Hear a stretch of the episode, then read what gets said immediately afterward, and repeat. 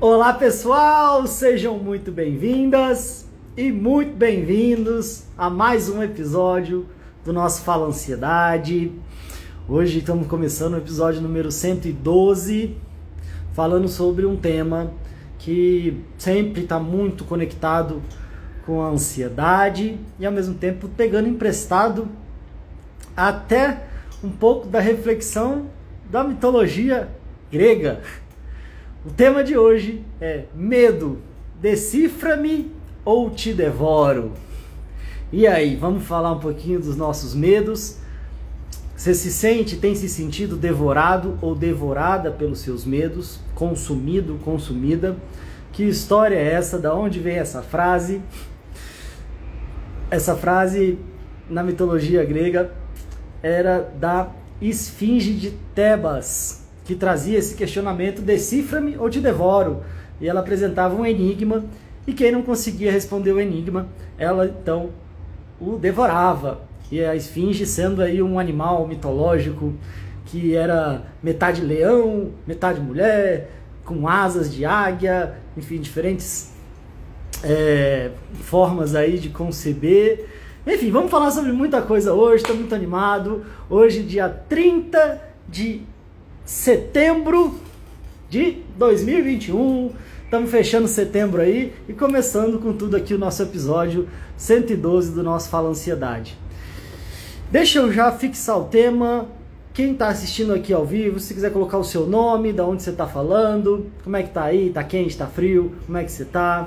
Se quiser ir comentando um pouco talvez dos seus medos também, a gente vai aprofundar nessa temática dos nossos medos, de como a gente lida com eles e o que, que esse negócio tem a ver aí com esse enigma.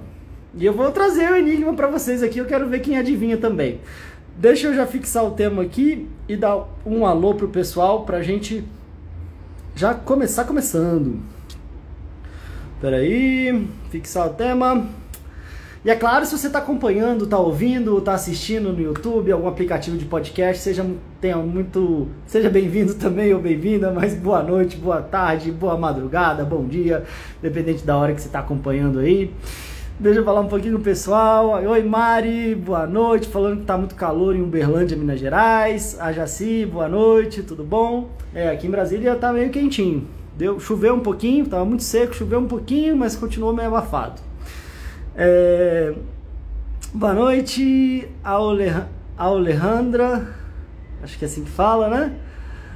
Legal, Albetânia, boa noite, Mari, tudo jóia? Boa noite, tudo de bom para você? Olá, Érica, Maria Tereza, tudo bem? E aí, gente, como é que vocês estão por aí? Vamos começar? A Solange falando que em Riber, Ribeirão Preto o calor tá insuportável. Tem que tomar um chopp aí no Pinguim, né? O pessoal fala, fala do Ribeirão Preto, só lembra do Pinguim, né? Mas eu tive aí, eu fiz uma formação em oratória aí em Ribeirão Preto. Cidade bem legal, gostei. Passei uma semana aí no intensivão. Não, e não vale, não vale falar que não parece, hein? é, é. E a Mara falando aqui, né? Manda um oi pra Mara de Uberlândia. Oi, Mara de Uberlândia, tudo de bom aí? Muito calor por aí também, né? A Nelma falando que sofre com crise de ansiedade. Nelma, a gente vai falar um pouco sobre isso também. A gente vai falar sobre os medos, as nossas inseguranças. O que, que tem a ver isso? Decifra-me, eu te devoro. E esse enigma, pode, esse enigma né, pode ajudar a gente a refletir um pouco de como é que a gente pode lidar melhor com os nossos medos, com as nossas inseguranças. Talvez qual que seja o nosso principal medo, que está por detrás de vários outros medos. Eu perguntei aqui no meu stories e o pessoal foi comentando, botei aqui no feed também, muita gente foi comentando diferentes medos e vários deles muito relacionados ao que a gente vai conversar hoje. Então, continua aqui com a gente e eu espero que o conteúdo possa te ajudar, tá joia? É, vamos lá, Leide, boa noite, Letícia, Verônica do Ceará, né? Sandra falando que não tá bem, né? Com vontade de chorar.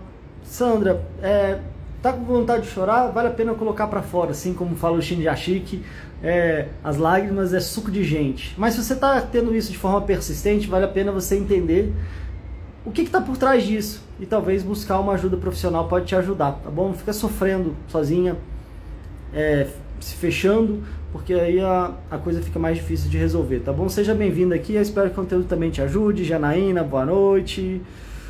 Vamos lá.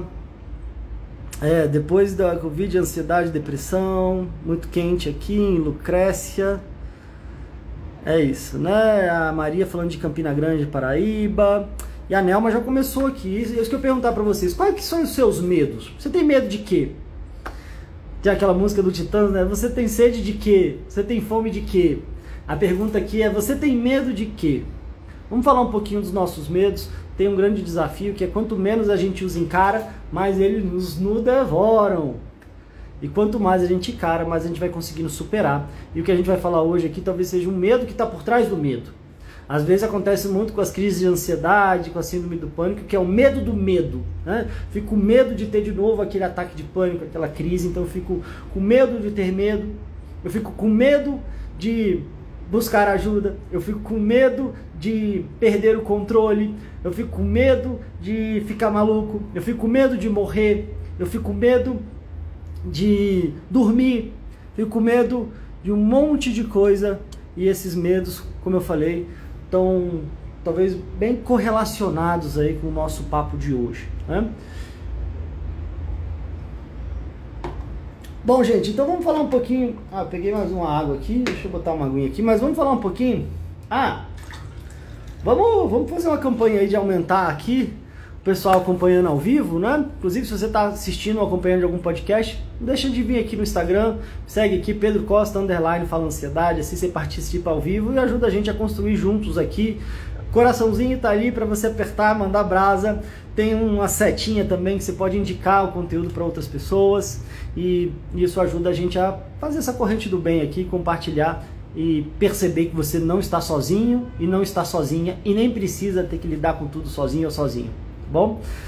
É, então pode colocando seus medos aqui e a gente vai tentando aprofundar um pouquinho neles ao longo aqui da nossa conversa. Né? A Nelma está falando uma coisa aqui que é medo de ir ao médico, medo de, de medir a pressão arterial, né? A Betânia falando medo de que algo ruim aconteça com alguém da minha família.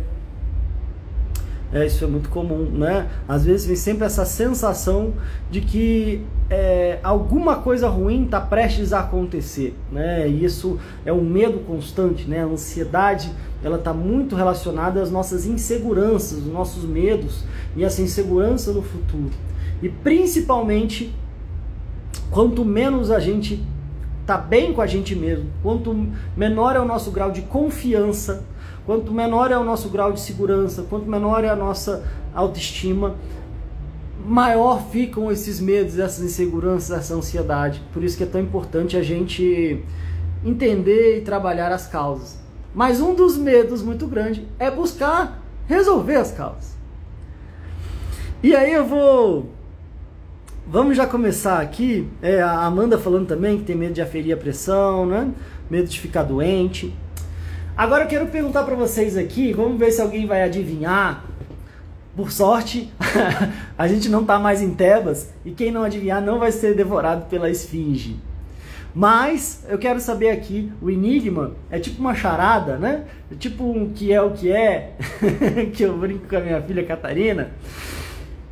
Que é o que é?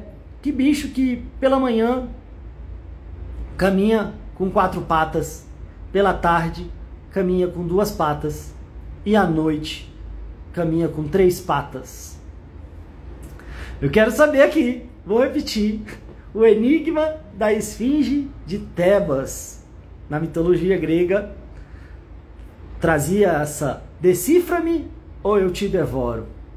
E aí vinha essa charada, que bicho que ao amanhecer anda com quatro patas, à tarde caminha com duas patas e à noite com três patas. E por sorte, ninguém vai ser devorado aqui se não acertar. Alguém tem alguma noção do que eu tô falando? Pedro, você tá maluco de vez aqui agora, você tá trazendo esse negócio, o que, que isso tem a ver com os nossos medos, o que, que isso tem a ver com a minha ansiedade? Eu não tenho tempo para essa maluquice não. Vamos, vamos junto que vamos junto que a gente vai, vamos junto que a gente vai, é, Vamos decifrar junto esse enigma. Amigos aqui, nossa, quem aqui pegou, hein? É, a Mirna falando que se sente como se estivesse perdendo a memória aos poucos. Sabe, Mirna, eu estava falando sobre isso hoje no atendimento. Muitas vezes, muita gente fala assim, Pedro, a ansiedade tá, é, faz com que eu perca a memória. Eu não estou lembrando das coisas. O pessoal fala que aconteceu tal coisa, eu não lembro. Eu não lembro direito o que aconteceu.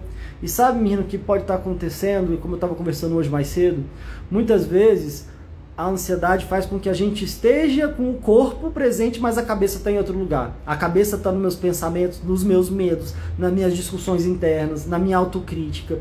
E aí é como se eu não tivesse presente.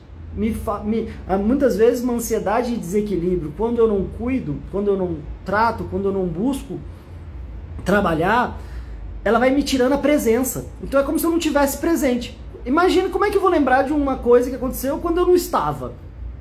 Mas meu corpo estava, mas minha cabeça não estava. E aí por isso que uns exercícios, inclusive, a gente exercitar nossa presença, a gente entender e trabalhar esse diálogo, essa discussão, esse murmurinho interno que faz com que a gente não esteja presente na vida, nas coisas que estão acontecendo. Eu quero passar uma indicação aqui, não sei quem já assistiu aquele filme Clique, do Adam Sandler, que ele vai acelerando a vida e a ansiedade faz com que a gente fique muito agoniado para acelerar, para apressar as coisas, só que a gente não sabe nem para onde ele está indo. E aí ele vai acelerando a vida no controle remoto e ele vai ficando como se ele estivesse lá, mas não está lá. Aí a gente não lembra. Porque não adianta estar tá lá só de corpo presente, a gente precisa estar tá de corpo, de alma, de atenção. Mesmo jeito que vocês estão aqui, vocês estão prestando atenção, vocês estão aqui, como é que está a cabeça aí? Então, mina, isso pode acontecer com essa questão da memória, é, muitas vezes é uma falta de presença, isso pode ser exercitado, isso precisa ser trabalhado. É, espero que você busque talvez um apoio psicológico, estava falando isso num atendimento, num acompanhamento individual que eu, falo, que eu, que eu faço, claro, né, como psicólogo, e vale a pena pensar sobre isso, e obrigado pela sua, pelo seu comentário aqui, porque com certeza muita gente passa por isso a gente fica tanto na cabeça que a gente não fica presente na vida, né? É, a Socorro falando medo de ir ao médico, medo de sair de casa, de acidente, a Jana falou, a Letícia medo aqui da, da Covid.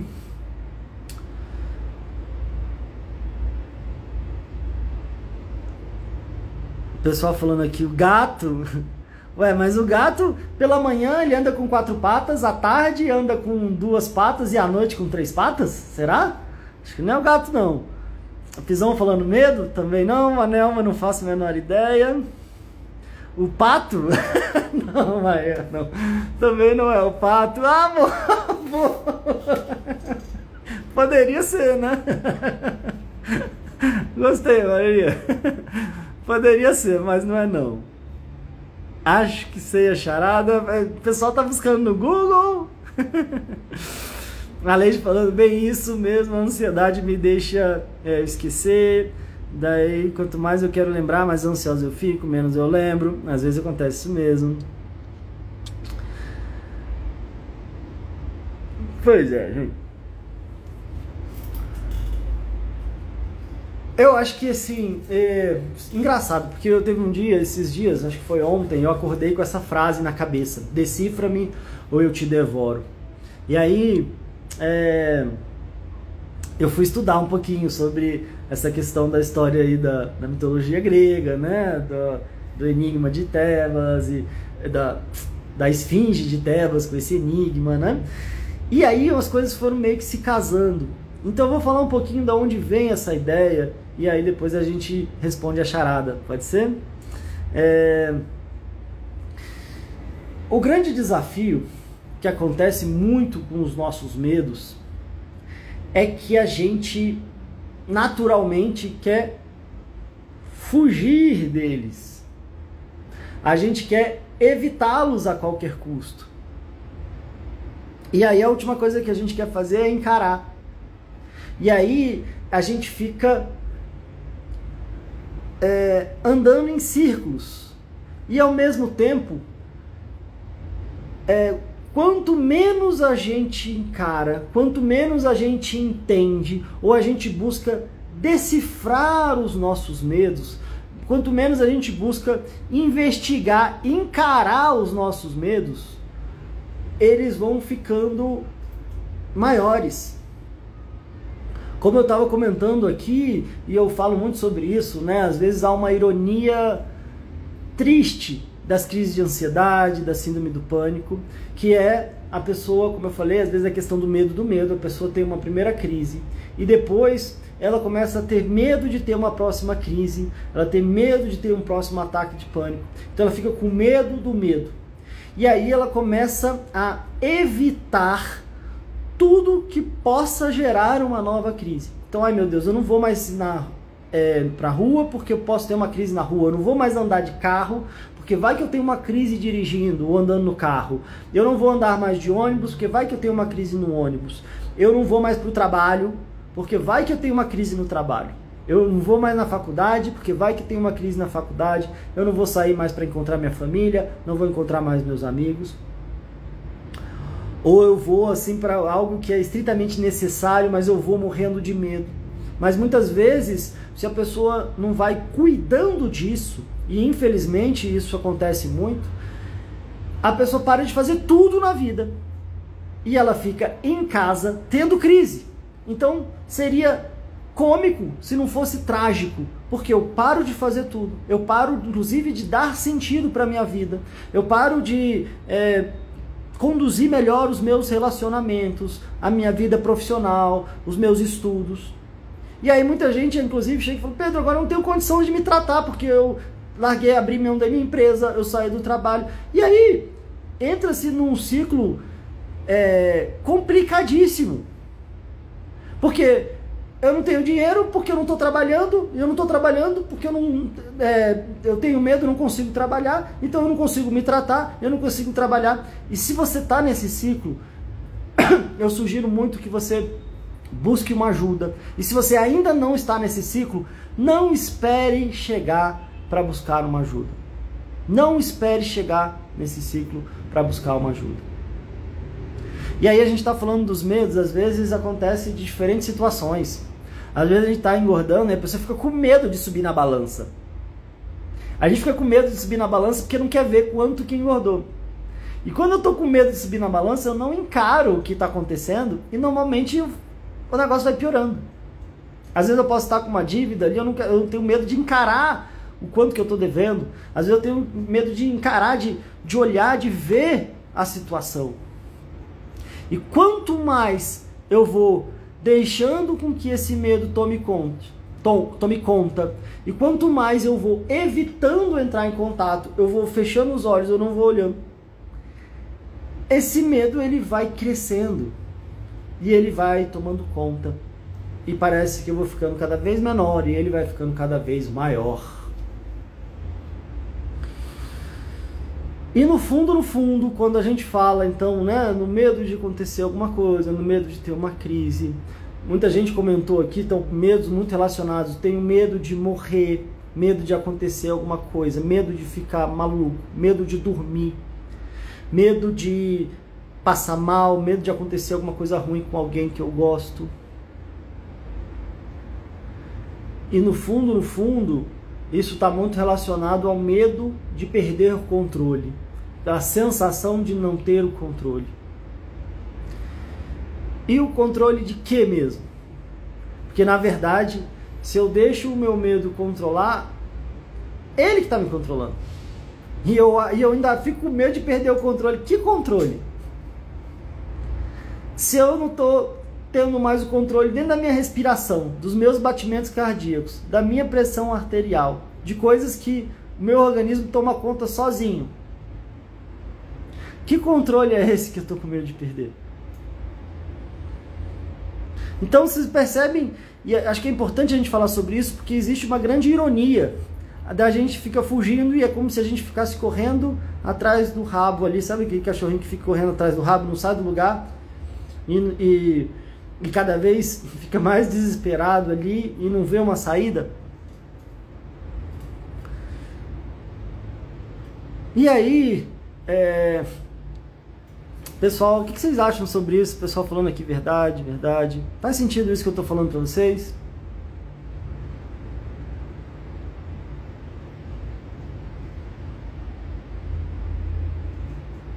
A Maciele falando aqui, tenho fobia social, enfrentava e não evitava, mas durante todo esse tempo de enfrentamento, que hoje não quero evitar o um enfrentamento, quero evitar de continuar a sofrer. Pois é, Maciele, é... essa questão da fobia social, né, é como se fosse uma, um medo grande de se relacionar com as pessoas, né, às vezes de ambientes com muita gente. E aí, como você falou, é, você enfrentava e não evitava, mas durante esse tempo de enfrentamento, que hoje eu não quero evitar o enfrentamento, eu quero evitar continuar a sofrer. Um grande, o um grande ponto, eu não sei se eu entendi direito aqui, eu não sei se você está querendo é, parar de enfrentar essa situação, você quer deixar de sofrer com isso. E o que a gente vai continuar aqui, ao responder esse enigma, vai nos levar a um caminho que pode te ajudar, inclusive a fobia social. Porque a fobia social sim tem a ver com a minha relação com as outras pessoas. Mas normalmente a minha dificuldade de me relacionar com as pessoas, o que está por trás disso é a minha dificuldade na minha relação comigo mesmo. Então é importante que a gente vá é, se, se desensibilizando né, na, na abordagem comportamental, tem esse termo né, e tem essa técnica que se chama desensibilização sistemática. Aonde eu vou de forma sistemática, dando um passinho de cada vez e me aproximando daquilo que eu tenho medo. Então isso vai me desensibilizando. E cada vez que eu vou dando um passinho, aquilo vai ficando, aquele meu medo vai ficando menor. Né? Hoje em dia se utilizam diferentes recursos para que às vezes eu possa falar um pouco sobre isso, daqui a pouco eu me aproximo, daqui a pouco eu dou mais um passinho, daqui a pouco eu vou outro, eu vou encarando e eu vou superando. Agora, a gente já falou sobre isso numa, numa live, inclusive é um conteúdo, é um conteúdo que está na. É, para os mentorados, né, para os alunos da mentoria Chega de Crise de Ansiedade, quando a gente falou das, das zonas ali, né? A gente tem a zona de segurança, que, a gente que muita gente conhece como a zona de, de conforto, mas às vezes não está nada confortável, mas é só onde a gente se sente seguro. Tem a zona de crescimento, que é onde a gente se desenvolve, onde a gente supera, onde a gente cresce, como o nome já sugere. E tem a zona de desespero. E por que, que eu estou falando isso? Porque às vezes a gente pode ter tentado encarar uma situação, mas é como se a gente tivesse batido direto lá na zona de desespero. Aí a gente quer voltar correndo para a zona de segurança, se trancar lá e nunca mais sair. Por isso que às vezes é importante que eu possa ter um apoio para esse caminhar e para essa é, desensibilização, para que eu possa ir enfrentando aos poucos e me sentindo mais seguro e fortalecido e vá fazendo um trabalho de, auto, de, de estimular minha autoconfiança, minha autoestima, o meu alto valor, para que eu me sinta mais fortalecido e eu vá dando passinhos. Então é um trabalho que eu tenho que trabalhar dentro de mim e fora. Se eu trabalho só fora, normalmente é algo superficial e eu não entendo o que está por trás. Se eu trabalho só dentro, é, às vezes eu vou aprofundando, aprofundando, aprofundando, mas se eu não encaro, eu não consigo superar. Não adianta eu achar que eu vou aprender a nadar lendo todos os livros sobre natação, tendo assistindo as lives de natação, é, assistindo as pessoas fazendo natação pela televisão, se eu nunca botar o pé na água. Agora, não adianta também eu não saber nadar e alguém me jogar dentro de um rio, numa piscina funda e, e agora se vira aí. E aí com certeza eu vou bater mais na zona de desespero ali, talvez eu pegue um trauma e se eu sobreviver e não morrer afogado, vai, ter, vai, ter, vai ser muito mais difícil de eu querer entrar numa piscina, no, no rio ou no mar novamente. Então é importante que a gente faça essas duas coisas de forma conjunta que eu vá entendendo, vá me trabalhando internamente, trabalhando questões da minha vida, da minha história de vida, trabalhando a minha relação comigo mesmo, entendendo da onde veio essa insegurança, da onde que começou. Ninguém nasce inseguro, morrendo de medo, tendo crise de ansiedade. Ninguém nasce assim. Então eu preciso entender qual foi a origem. Tem vários elementos aí, questões que eu vou passando, questões familiares, questões que eu fui vivendo é, na minha infância. Agora, ao mesmo tempo, como é que estão os meus hábitos, meus hábitos do que eu falo, como eu falo as coisas, o que eu penso. Tem muita gente que já se sente tão dominada pelos pensamentos que também perdeu o controle dos pensamentos. Quero controlar tudo, mas não controlo meu pensamento, minha respiração, meu batimento cardíaco, minha pressão arterial. Ao mesmo tempo, como eu falei, a gente pode ir dando passos. O fato da gente estar aqui refletindo sobre isso pode te inspirar, pode te ajudar a refletir, pode te ajudar a ir assumindo de volta a responsabilidade da sua vida, da sua saúde e percebendo o que, que eu estou fazendo que eu preciso ir parando de fazer e o que, que eu não estou fazendo que eu preciso começar a fazer. E entender se o que está me paralisando é algum medo. E entender o que, que eu vou fazer com esse medo. Eu vou decifrá-lo e encará-lo, ou eu vou ser devorado ou devorada por ele. E às vezes é quase como se eu estivesse sendo devorado e devorado por eles aos poucos. Diferentemente lá da esfinge de Tebas, onde quando a pessoa não conseguia responder o enigma, ela pegava e devorava ali o pessoal. E foi devorando todo mundo. Todo mundo chegava lá, na entrada lá da cidade, não conseguia responder o enigma e, crau, devorava de uma vez só. Agora, o desafio é que às vezes os nossos medos, as nossas inseguranças, isso vai, vai se escalonando, a ansiedade de desequilíbrio, as crises de ansiedade vão me devorando aos poucos. E aos poucos parece que eu vou parando de viver. E infelizmente aos poucos, quando eu vejo, é, a situação já está bem crítica, né? Agora, quero ver se vocês estão comigo aqui. É, vocês quero ver quem, quem tá ligado aqui quando a gente fala em situações onde a coisa já está complicada há mais tempo, né? É, a pesquisa que eu fiz aqui outro dia, fiz até um vídeo rapidinho, né? Eu perguntei qual é a frequência das crises de ansiedade, se a pessoa está tendo todo dia, toda semana, todo mês. Fiz uma classificação né, de alerta vermelho para crises todo dia, alerta laranja para crise de ansiedade toda semana, alerta amarelo para crise de ansiedade todo mês, alerta azul para quando a pessoa já está há mais de um mês sem crise de ansiedade e alerta verde quando a pessoa já está há mais de seis meses sem crise de ansiedade.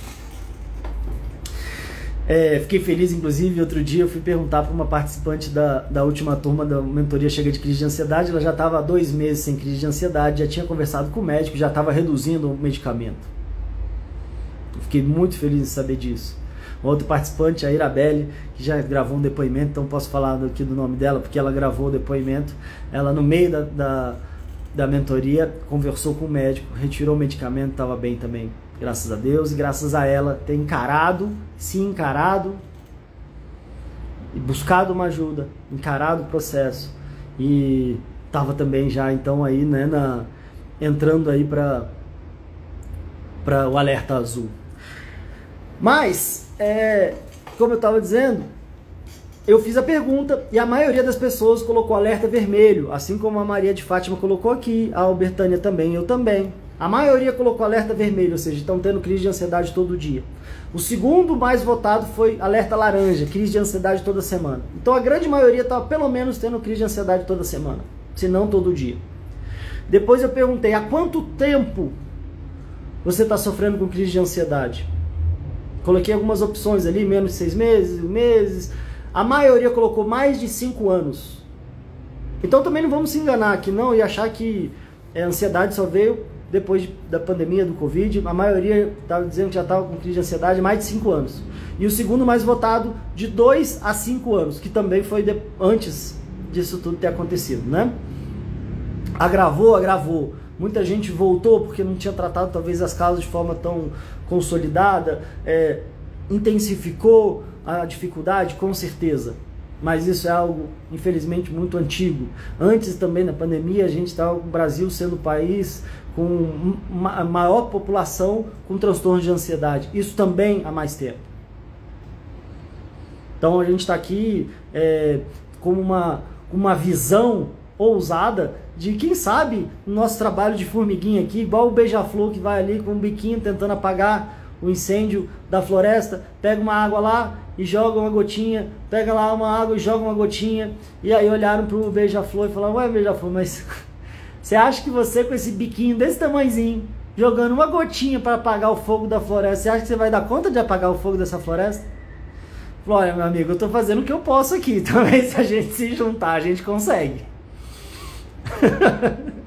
então eu tenho sim essa visão, essa missão de quem sabe a gente não consegue tirar o país dessa estatística tão sofrida. Igual um beija-florzinho tentando apagar o incêndio da floresta. Mas vamos que vamos. e então a maioria falou que estava mais de 5 anos. Segundo, de dois, ou seja, a grande maioria mais de dois anos. E aí vem a terceira pergunta: o que que você está fazendo para superar suas crises de ansiedade? O que que você está fazendo para superar suas crises de ansiedade? E aí tinham quatro opções: nada, só tomando remédio, fazendo psicoterapia, acompanhamento psicológico e remédio e acompanhamento psicológico. Adivinha qual foi o mais votado? Nada. Então tem gente que está sofrendo com crise de ansiedade todo dia, há mais de 5 anos, e não está fazendo nada para sair dessa situação. E a segunda mais votada foi remédio. Então a grande maioria está só tomando remédio ou não fazendo nada, sofrendo há mais de dois anos ou mais de cinco anos, ou tendo crise de ansiedade todo dia, ou pelo menos toda semana. E aí, e aí, a gente vai conversando com muita gente também, oferecendo diferentes possibilidades. E a gente tem uma desculpa universal para qualquer coisa. Uma, a gente tem duas desculpas universais para qualquer processo. Às vezes isso, isso se aprende, inclusive, é, em qualquer curso que você vai aprender a vender alguma coisa, oferecer alguma coisa. Tem duas objeções universais, duas desculpas universais. Todo mundo fala, não tenho dinheiro e não tenho tempo. Ah, não, eu tenho tempo, mas não tenho dinheiro, não tenho dinheiro, mas não tenho tempo. Normalmente não tenho dinheiro. E muitas vezes isso quer dizer não é a minha prioridade. Não é a minha prioridade. Eu não vi ainda como minha prioridade. E normalmente tem outras objeções mais ocultas. Objeções que às vezes nem a gente percebe. Eu acredito, não, não tenho mesmo. Não é minha prioridade. Falava assim, não é minha prioridade, mas vamos encarar assim. Porque aí a gente se encara, a gente é mais sincero com a gente mesmo. Porque o que a gente vai falar aqui hoje é de uma objeção oculta, que às vezes a gente nem a gente sabe e que está nos travando. Porque muitas coisas que a gente oferece aqui é, é um processo de tratar as causas, de tratar de dentro para fora. Mas eu conheço, eu converso com muita gente. E eu sei que às vezes quando aparece um exame diferente que a pessoa vai fazer, ela dá um jeito e vai lá e faz o exame, mesmo que for muito caro. Ela vai lá e compra um remédio, gasta, está gastando às vezes uma grana, se for contar ao longo desses cinco anos, quanto que gastou em remédio, quanto que gastou em exame, outras consultas. Mas o medo oculto, que talvez seja uma das maiores objeções, que seja talvez um dos maiores desafios para a gente superar os nossos medos. E que tem a ver com a resposta do enigma da esfinge. Uau! Eu estou viajando muito aqui, vocês estão acompanhando? Eu estou viajando muito aqui, vocês estão acompanhando? Deixa eu tomar uma água, vamos respirar aqui, vamos, vamos falando tanta coisa aqui, eu quero saber se vocês estão acompanhando. Eu estou dizendo que talvez uma das maiores objeções que dificultam as pessoas de realmente buscar uma ajuda é, mais efetiva para reequilibrar a ansiedade, para superar as crises de ansiedade, para encarar os medos. E que talvez nem eu tenha consciência. E aí eu acho que é outros motivos, mas talvez um dos maiores motivos que impede as pessoas de realmente buscar algo mais efetivo para reequilibrar a ansiedade, para encarar os medos, para lidar melhor com os medos, reequilibrar e dar um chega nas crises de ansiedade, tem a ver com a resposta do enigma da esfinge de Tebas. E agora? E não é o pato, bem que poderia ser, né? E qual que era o enigma mesmo? Que bicho caminha pela manhã com quatro patas,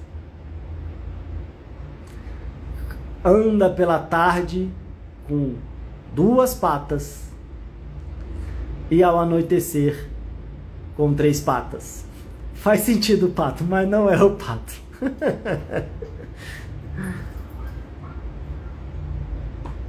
Até porque o pato não teria nada a ver com a gente encarar os nossos medos, né?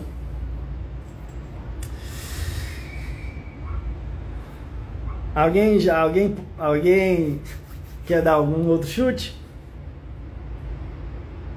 E quando a gente fala de tá sofrendo há muitos anos, há dois anos, cinco anos, muita gente. Eu tenho medo de não conseguir mais superar isso. Eu tenho medo de já ter passado e agora isso vai ficar para sempre. Eu vou conseguir resolver isso?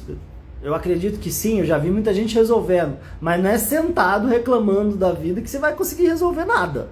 Muito menos as crises de ansiedade. É, pode ser duro falar assim. A última coisa que eu quero parecer insensível, mas eu quero trazer energia que talvez possa te mover a encarar isso que a gente está falando aqui. Também não é um macaco, Márcia. E é uma frase que eu gosto muito, às vezes você está sofrendo há muito tempo. Quem lembra aqui de uma frase que é quanto antes, melhor. Quanto antes, melhor. Se você teve a primeira crise de ansiedade essa semana, se você buscar uma ajuda essa semana, vai ser mais fácil. Você não vai estar tá tão acostumado e tão consolidado com essa sensação de que eu não sei nem como é que é a minha vida mais sem crise de ansiedade. Não é a pato, não é o pato, socorro, podia ser, mas não é, tá difícil, né? Mas então quanto antes, melhor. Mas nunca é tarde. Nunca é tarde. Eu sei também porque eu já ajudei pessoas, por exemplo, que estavam tomando remédio há 10 anos e, e, e, a situação só complicando há 15 anos, há 20 anos. Tem um depoimento do Israel que ele fala que ele estava com ansiedade desequilíbrio, ele lembra desde criança, mais de 30 anos. Ele participou do treinamento Chega de Crise de Ansiedade também, vira e mexe ele aparece aqui nas lives para estimular o pessoal, para agradecer. Tem um depoimento dele lá na página da nossa, da nossa mentoria Chega de Crise de Ansiedade. O pato, não é o pato não. Sabe quem é? Sabe quem é o bicho que ao amanhecer caminha com quatro patas, à tarde com três patas, com duas patas e à noite com três patas. E normalmente toda essa muito que a gente fala, às vezes, seja de questões mitológicas, de outras questões muito antigas, envolve a gente olhar para a gente mesmo. E na verdade, sabe quem é esse bicho? É o bicho ser humano. Bebezinho, pela manhã, nessa metáfora, pela manhã no início da vida. No início da vida, o bebezinho caminha engatinhando, como se tivesse quatro patas. Exatamente, Márcio, o homem. No período da tarde, na fase adulta, nós, exatamente, da Lu, no período da tarde, ele caminha em pé, com duas pernas, duas patas. E no período da noite, na velhice, talvez caminhe ali uma bengala, um cajado, e aí por isso as três patas. E as mitologias, elas são interessantes, a história ela se mistura e diz na mitologia que Édipo que conseguiu decifrar ali o enigma e a esfinge ficou com desgosto, morreu, parou de devorar todo mundo na cidade. Mas o que eu, o que eu quero trazer aqui, a ideia aqui não é a gente falar sobre, tanto sobre aprofundar na mitologia, mas falar sobre quem? Qual que é um dos nossos maiores medos, qual que é a nossa maior dificuldade de decifrar, de se decifrar, de se conhecer? E a resposta está dentro da gente. A resposta daquilo que nos devora está dentro da gente. A resposta do, da superação dos nossos medos, do equilíbrio da nossa ansiedade, da superação da nossa crise de ansiedade, está dentro da gente. E qual é o nosso maior medo? Olhar para dentro da gente mesmo. É se encarar, é, é buscar se decifrar, é buscar aprofundar em si mesmo, na própria história, nos próprios hábitos, se encarar de frente, se encarar por dentro. A Marcele falando, eu sabia, tava digitando e você falou. Tá bom, eu, eu acredito, Marcele.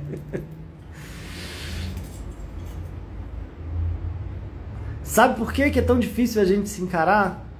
Felizmente, talvez a gente tenha uma visão muito deturpada de nós mesmos. Estava falando também no outro atendimento, agora no último mais recente. A gente tem uma visão tão deturpada, tão negativa de nós mesmos, que a gente fica fugindo da gente mesmo igual o diabo foge da cruz.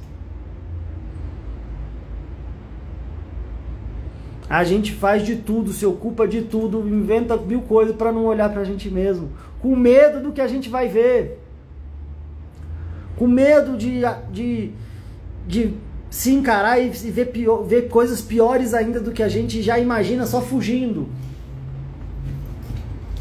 E essa talvez seja uma parte triste.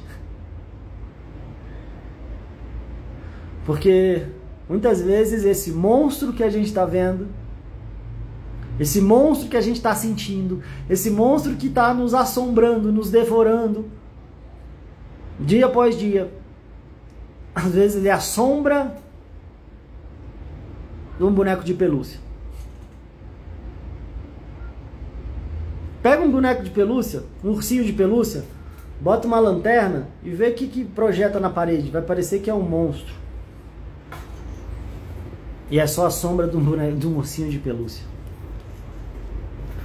Muitas vezes, a gente, pelo nosso processo de educação, eu tenho estudado e aprofundado mais a gente na mentoria, na outra mentoria que eu conduzo, na mentoria Asas e Raízes para Ansiedade e Equilíbrio Dinâmico. A gente tem estudado muito comunicação não violenta. A gente está lendo agora, vai ser o clube do livro agora para outubro, é o livro do, do Marshall Rosenberg, que é Comunicação Não Violenta. A gente assistiu alguns vídeos, comentamos aí agora em setembro os nossos encontros falando sobre a questão da comunicação, da comunicação não violenta. E infelizmente a gente vem de uma educação aonde ela, ela é muito pautada pela violência, não necessariamente a violência física, mas às vezes sem perceber uma violência psicológica, uma violência verbal, aonde a gente foi crescendo acreditando que a gente não era o suficiente, que não era bom o suficiente, que a gente não era capaz, é, é, fomos educados para sentir culpa, remorso,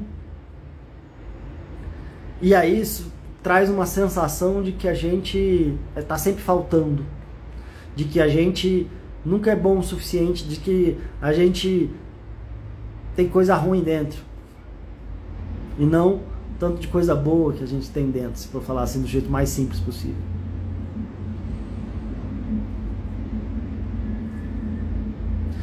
Então, muitas vezes, esse medo de se encarar, de se olhar, de se conhecer mais profundamente, talvez venha por esse processo aonde talvez a gente tenha aprendido que a gente não é bom o suficiente. Aí a gente tem que ficar se escondendo, aí a gente fica perguntando se é normal, querendo fingir que é normal, querendo fingir que tá bem, e com, morrendo de medo das pessoas descobrirem o quão ruim a gente é. E fica sempre uma vozinha falando o quanto que ruim que a gente é, inferior, a gente se compara. E aí Deus me livre, eu vou, eu vou eu vou me expor para as pessoas descobrirem, para o psicólogo descobrir, para um grupo descobrir o quão errado eu sou, descobrir a aberração da natureza que eu sou, olha o tanto que olha de coisa que eu sinto, as, as coisas bizarras, o ser bizarro que eu sou. Só que isso talvez é só uma crença. Essa é só uma crença que a gente traz e que talvez atrapalhe a gente perceber o ser bonito, bacana que a gente é, com qualidades e dificuldades, com fragilidades, com qualquer um, com limitações como qualquer ser humano, mas ao mesmo tempo com um potencial, com habilidade, normalmente com sensibilidade, com uma amorosidade, com um cuidado. E isso é, acho que é a tragédia. A gente foge de olhar para si mesmo, imaginando que existe um monstro e existe um ursinho de pelúcia precisando ser amado, precisando ser abraçado, precisando do nosso próprio carinho, da nossa própria compreensão, da nossa própria amorosidade. E quando a gente vai percebendo um pouquinho melhor tanto de coisa boa que a gente tem por de dentro, a possibilidade que a gente tem de contribuir com a gente mesmo e com o mundo, a gente percebe o quanto que esse medo foi bobo e que talvez tenha atrapalhado a nossa vida muito até agora. E essa é a boa notícia. A boa notícia é que quanto antes melhor, mas nunca é tarde para você começar a se enxergar de uma forma diferente, a se tratar de uma forma diferente, a se conhecer de uma forma diferente.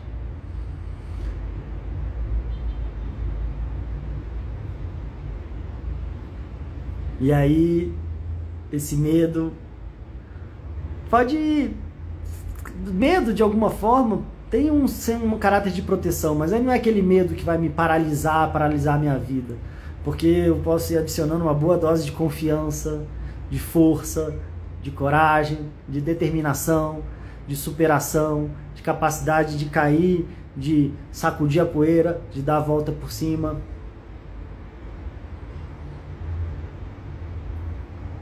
De chorar, de depois secar nossas lágrimas, como diz a música, chorei sim, sentir pena de mim, não precisava. Ali onde eu chorei, qualquer um chorava. Mas dar a volta por cima que eu dei, quero ver quem dava.